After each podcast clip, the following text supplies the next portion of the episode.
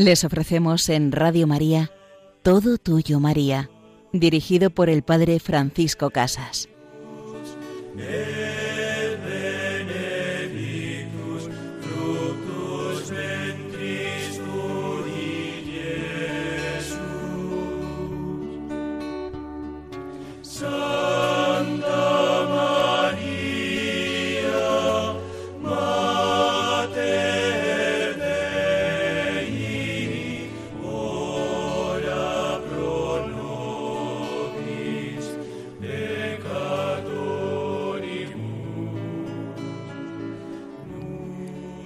Por nosotros, Santa Madre de Dios, acércanos al corazón de tu Hijo Jesús, encendido en llamas de amor, para incendiar el mundo entero. Querida Madre, en este programa vamos a acercarnos a ti con este título de Madre de la Luz. Madre de la Luz, pues tu Hijo Jesús se presentó un día ante nosotros como la luz del mundo. Yo soy la luz del mundo, dice el Señor, el que me sigue no camina en tinieblas, sino que tendrá la luz de la vida. En este texto, en esta frase, podríamos encontrar como un resumen de lo que quiere ser Jesús para cada uno de nosotros. Pero Él quiso nacer en el seno de una Virgen, de una Madre, y esa eres tú, querida Virgen María, Madre de la Luz. Por eso vamos a profundizar en este título, ya que deseamos que en los momentos tristes y oscuros de nuestra vida una luz se encienda. Y como un programa de esta casa, una luz en la noche, queremos también nosotros encender esa luz, recibir esa luz que es tu Hijo Jesús. En la segunda parte de nuestro programa nos acercaremos a un gran santo, a San Bernardino de Siena, que se dedicó a encender los hogares y los corazones en el amor de Dios, a dejar impreso en tantos lugares ese nombre de Jesús que luego, siglos más tarde, San Ignacio de Loyola tomaría como baluarte e instrumento, el IHS, el santísimo nombre de Jesús. Por eso comenzamos nuestro programa con este título, María, Madre de la Luz, Madre de la Luz desde el momento de Belén. Si cogemos el Evangelio de San Juan y nos fijamos pues en ese prólogo precioso, en ese prólogo programático de la que será la misión del Redentor de Jesucristo, nos dirá que el mundo yacía en tinieblas y una luz les brilló. Los que habitaban en sombras de muerte, los que habitaban llenos de miedo, han recibido una luz, la luz de la vida y de la esperanza que es Jesucristo, esa luz que iluminó la gruta de Belén, esa luz que fue iluminando los rostros de aquellos que en aquella tarde noche se acercaban hasta el lugar que se convirtió en hogar para María y José, donde nació Jesús. Los magos, los pastores, los habitantes de Belén, y tantos como fueron llegando hasta ese lugar santísimo bañado por la luz del Hijo de Dios. Y junto a Jesús estaba María, la Madre de la Luz, la portadora de la luz. Y cuando nosotros queremos recibir la luz de Dios, pero nos cuesta, nos avergüenza, estamos decaídos o no sabemos qué hacer, la ternura y la delicadeza de una madre se hacen presentes. Esa ternura y delicadeza que nos dice siempre Acudid a mi Hijo, haced lo que Él os diga.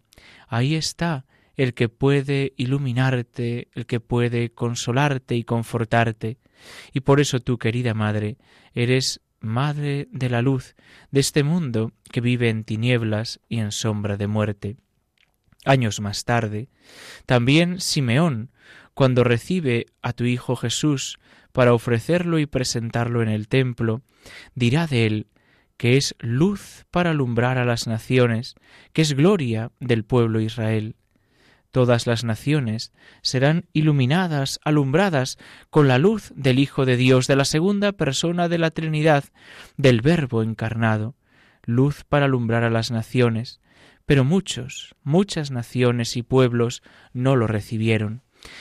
Jesús vino a los suyos y los suyos no le recibieron. Pero cuantos le recibieron, les dio el poder de ser hijos de Dios, les dio el poder de acabar con las tinieblas en las que vivía el mundo, y por eso la profecía de Simeón se va haciendo realidad también en nuestra vida. Cuando le dejamos que la luz de Dios entre dentro de nosotros, cuando nos convertimos en portadores de la luz de Dios, esas oscuridades, esas desesperanzas que a veces nos rodean, van desapareciendo. Y junto a Simeón, junto a Ana, está María, la Madre de la Luz, recibiendo esa luz, participando de esa luz, pero una luz que muchas veces en su corazón se hace oscuridad, es una luz velada, porque ella confía, tiene fe, obedece a la fe en las palabras del ángel, tu hijo será grande, será hijo del Altísimo, reinará para siempre, su reino no tendrá fin. Pero ¿qué ve María? María ve alrededor un aparente fracaso, su hijo rechazado por muchos, su hijo enviado a la cruz, su hijo presentado como una bandera discutida. Pero cuando quedaban o podían albergarse dudas en el corazón de los apóstoles o de nuestra Madre la Virgen sobre cuál sería el designio de Dios para su Hijo, llega Jesús y dice esa frase magistral Yo soy la luz del mundo, yo soy la luz de tu vida, el que me sigue no camina en tinieblas, sino que tendrá la luz de la vida. Y mirad, esto es precioso y da un consuelo muy grande, porque a veces caminamos en aparentes tinieblas. A los ojos de los demás parece que estamos como unos fracasados, pero sin embargo, si caminamos con Él, si le seguimos a Él, al que es la luz del mundo, aunque a veces le veamos como muy lejano, como una meta imposible la santidad, él nos dice, yo te regalaré la luz de la vida, y en ese camino no nos deja solos. Ahí tienes a tu madre. Nos regala a María, Madre de la Luz, Madre de la Esperanza. Y es, y así somos también nosotros invitados a recibir esa luz para colocarla en lo alto de un monte, esa luz para ser colocada en lo alto del candelabro y que alumbre a todos los de la casa. No está puesta para que sea escondida en el celemín, no está preparada esa luz para que nosotros la ocultemos. Jesús quiere iluminar el mundo entero. Yo he venido para ser luz, he venido a prender fuego a la tierra, y ojalá estuviera ya ardiendo. Y tú y yo, querido hermano, queremos ser colaboradores de esa luz de Dios, de esa iluminación que Dios quiere traer para nuestro mundo. Y lo vivíamos en esa vigilia pascual en la que, en medio de las tinieblas, de la oscuridad, se encendía el fuego nuevo de la Pascua, la luz del mundo con la cual encendíamos el cirio pascual, el cirio pascual que es Jesucristo vivo y resucitado, luz para las naciones, luz para nuestra vida. Y de ese cirio encendido se iban despejando las tinieblas, se iban alumbrando nuestros templos, y nosotros, la segunda vez que el sacerdote cantaba Luz de Cristo, y respondíamos Demos gracias a Dios, cogíamos nuestras velas y encendíamos nuestras luces de la luz de Jesucristo. Eso es lo que hace la Virgen María, nuestra Madre, encender su luz de la luz de Dios. Se ha representado en el arte a Jesucristo como el sol y a María como la luna, la luna que puede alumbrar, iluminar, porque recibe el reflejo de la luz de Dios, la luz de su Hijo. También nosotros somos invitados a ser portadores de esa luz. Y cuando cada uno de nosotros en la vigilia pascual llevábamos esa luz en las manos, esa luz tomada del cirio pascual, nuestros templos brillaban con un esplendor nuevo, distinto, transfigurado, porque esa oscuridad se iba venciendo. Y así somos invitados también a recibir la luz de esas llamas de fuego de Pentecostés, en las que nuestra Madre la Virgen también estaba presente, acompañando a los apóstoles, acompañando a la Iglesia naciente, acompañándoles para recibir la luz, el don del Espíritu Santo, el Espíritu Santo que no es otra cosa distinta que el Espíritu de Cristo, Así nos lo dijo él en ese discurso precioso y extenso de la última cena. Cuando yo me vaya, os dejaré otro paráclito, otro defensor, que os recordará todo lo que yo os he dicho. Os dejaré mi espíritu para que viváis, para que tengáis vida. Pues así, querida Madre, recorriendo la vida de Jesús, has estado siempre a su lado, y ahora también quieres seguir al nuestro. Ilumina nuestras tinieblas, ilumina, oh Madre, nuestras oscuridades. Por eso vamos ahora a escuchar una canción, a rezar con ella, a pedirle a nuestra Madre la Virgen que ella sea mi reina y mi señora, que ella me ayude a recibir la luz de su Hijo Jesús.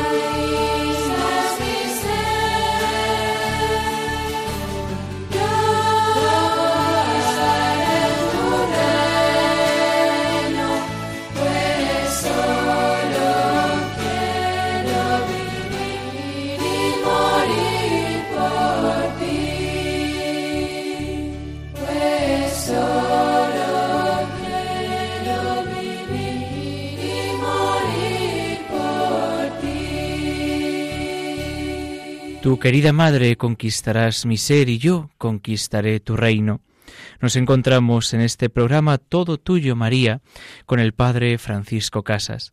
Si en la primera parte de nuestro programa habíamos hablado de María, Madre de la Luz, en esta segunda parte nos acercamos a San Bernardino de Siena, un santo que nació el día de la fiesta del nacimiento de la Virgen María, el 8 de septiembre de 1380 y murió el 20 de mayo de 1444. Ese mismo día de su nacimiento recibió el bautismo, entró en la Iglesia para ser hijo de Dios.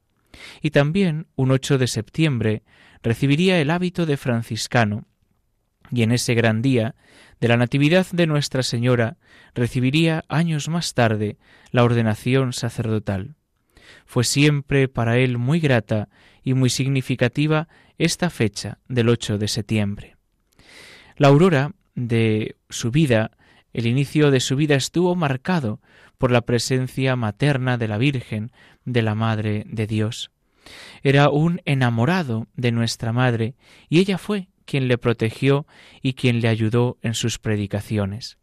Si grande era el cariño de Bernardino por la Santísima Virgen María, más excelente era el de aquella que lo había amado primero.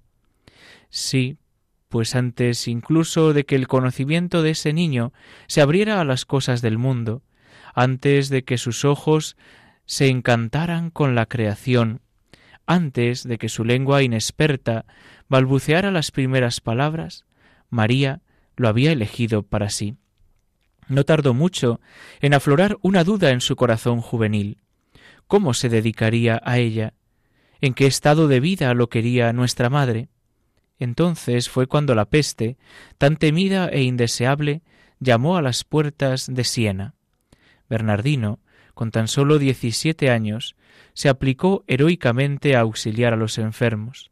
Cuatro meses más tarde, agotado por sus esfuerzos, él mismo fue víctima de la peste y parecía que su fin estaba cerca.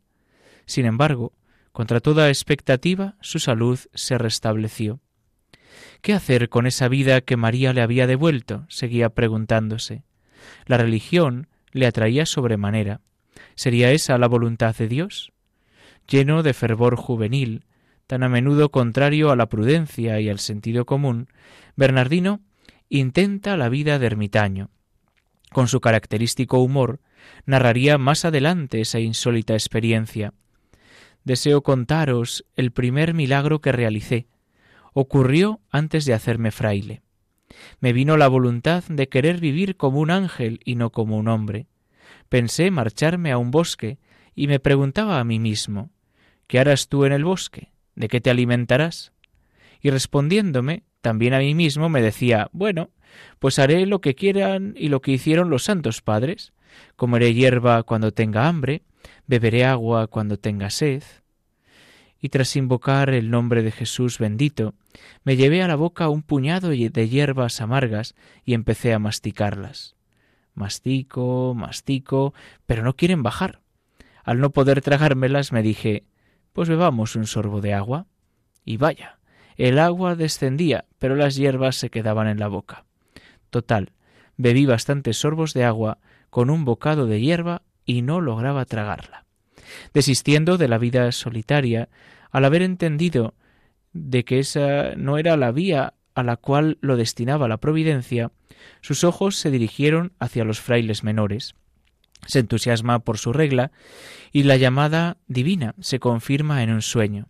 Se despoja de los honores de su sangre y de los bienes terrenales y toma el hábito de San Francisco. Era el 8 de septiembre de 1402, fiesta de la Natividad de Nuestra Señora, y fecha en que cumplía veintidós años. De esta manera, siempre bajo el manto protector de la Reina de los Cielos, fue como dio grandes pasos en su vida, según lo contaba él mismo. Nací el día de la Natividad de la Bienaventurada Virgen, y el mismo día renací al entrar en la orden del seráfico Padre Francisco. En ese día profesé los votos en la orden. En ese día celebré la primera misa y le hice el primer sermón al pueblo sobre la bienaventurada Virgen María, de cuyo amor y gracia espero en ese día también marchar de esta vida.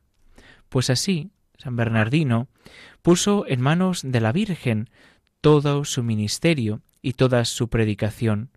Por acción de nuestra Madre se convertirá en un gran predicador.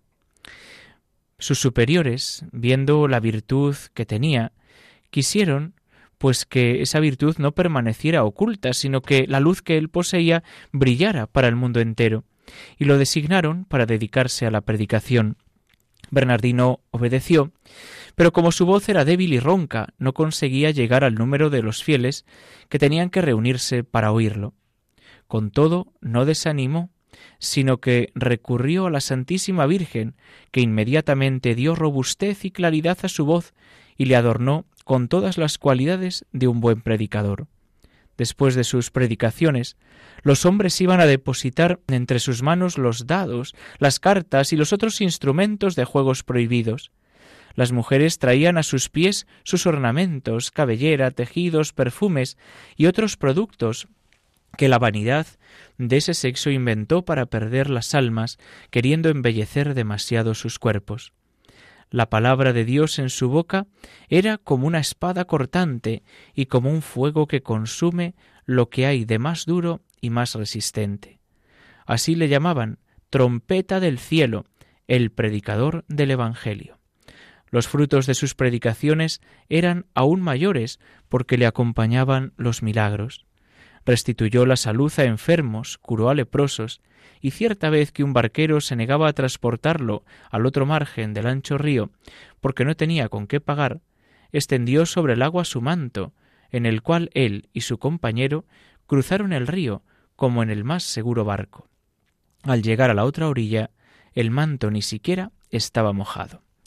Pues igual que nuestra madre fortaleció a San Bernardino en la voz y en la predicación, pues pidámosle también por su intercesión, por intercesión de San Bernardino, que su Hijo Jesús, la luz del mundo, también fortalezca nuestra voz, fortalezca nuestra voluntad para ser testigos de su amor en medio del mundo, para ser testigos de su vida, para llevar su santísimo nombre a todos los lugares, a todas las ciudades, pueblos, familias y personas que se encuentren con nosotros.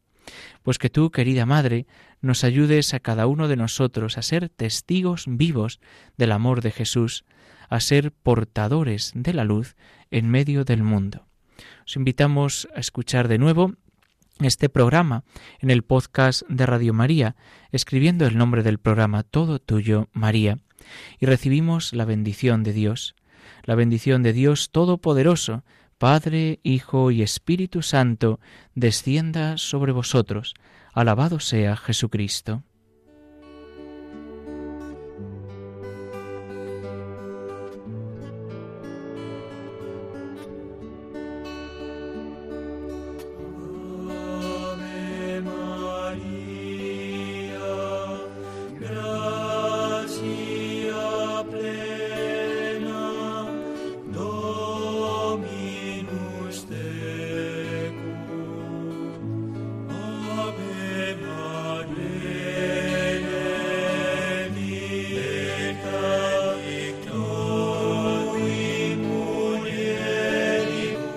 Han escuchado Todo Tuyo María con el Padre Francisco Casas.